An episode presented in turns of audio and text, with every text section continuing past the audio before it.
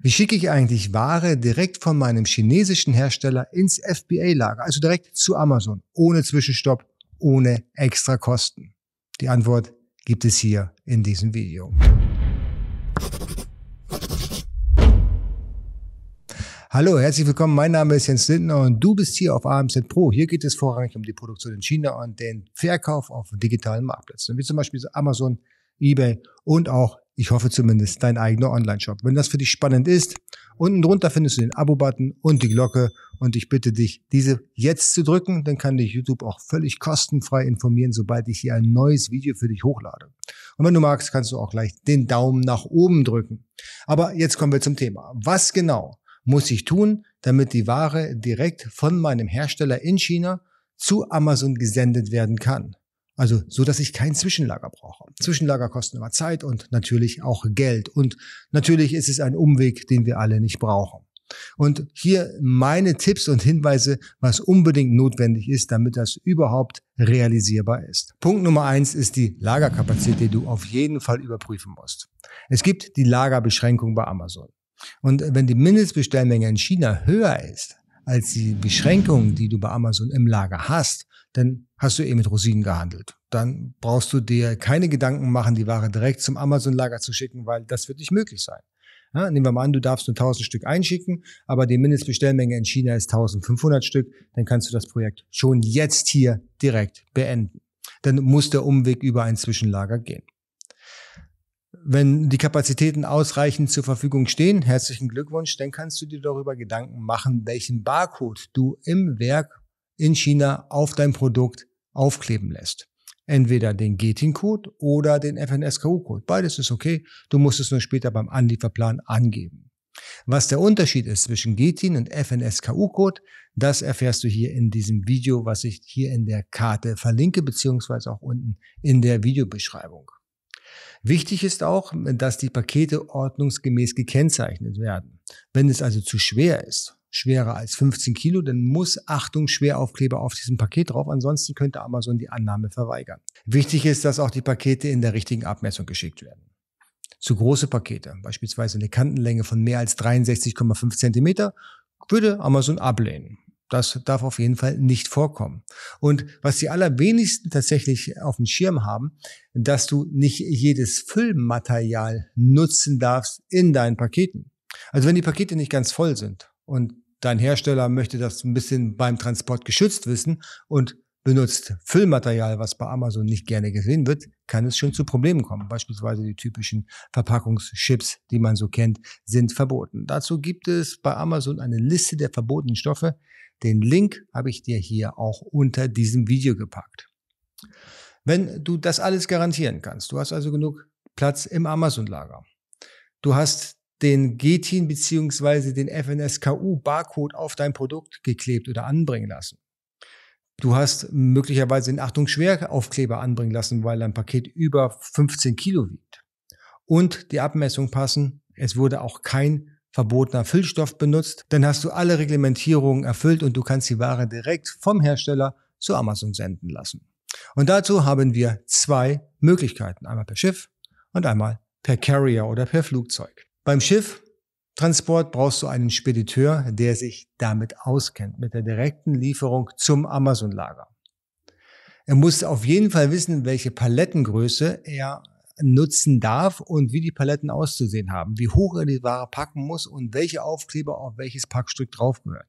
Da gibt es spezielle Spediteure, die sich damit auskennen.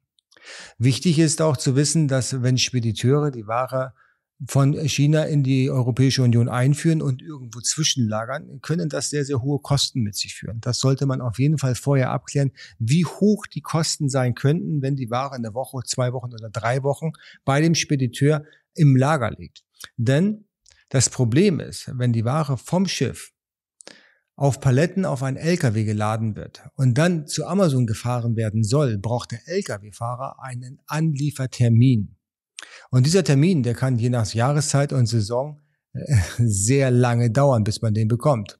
Das kann in zwei oder drei Wochen sein. Und dann meistens zu Zeiten, wo die Spedition nicht erfreut ist, dass der Lkw-Fahrer freitags abends um 22.30 Uhr dort dann bei Amazon vor Tür stehen soll.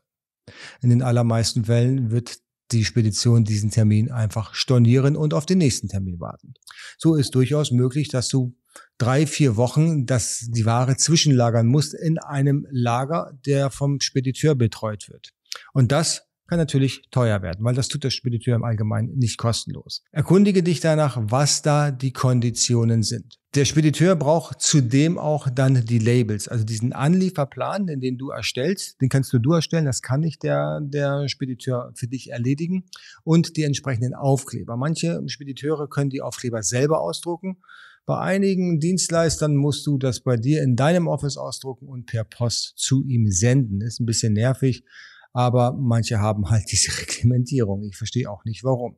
So, und diese Aufkleber, die muss dann der Spediteur entsprechend auf die Pakete und auf die Paletten kleben. Auch hier ist zu erfragen, was kostet diese Dienstleistung? Denn das ist im Normalfall auch nicht kostenlos und kann schon von den Beträgen sehr stark differieren. Wenn du die Ware per Carrier, also per äh, DHL oder UPS, was ich dir empfehlen würde, versenden willst, ist es relativ einfach. Dann erstellst du schon den Anlieferplan, wenn die Ware noch in China ist. Und du sendest deinen chinesischen Hersteller die entsprechenden Aufkleber von dem Anlieferplan.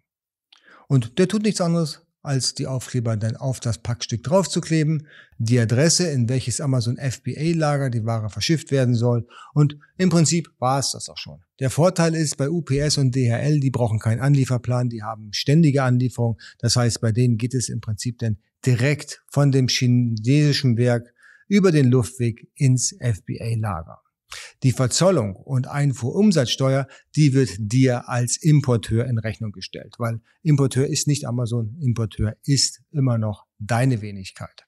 Und du musst natürlich dafür Sorge tragen, dass dort die Beträge auch bezahlt werden. Du musst auch deine EORI-Nummer entsprechend vorliegen haben, damit die Ware überhaupt importiert werden kann. Solltest du dich bei Luftfracht entscheiden, keinen Carrier zu nehmen, sondern vielleicht wieder einen Spediteur, der auch Luftfracht organisieren kann, dann haben wir im Prinzip das Gleiche wie beim Schiff. Die Ware kommt äh, irgendwo in der Europäischen Union an, sagen wir mal auf irgendeinem Flughafen, Münster oder wo auch immer.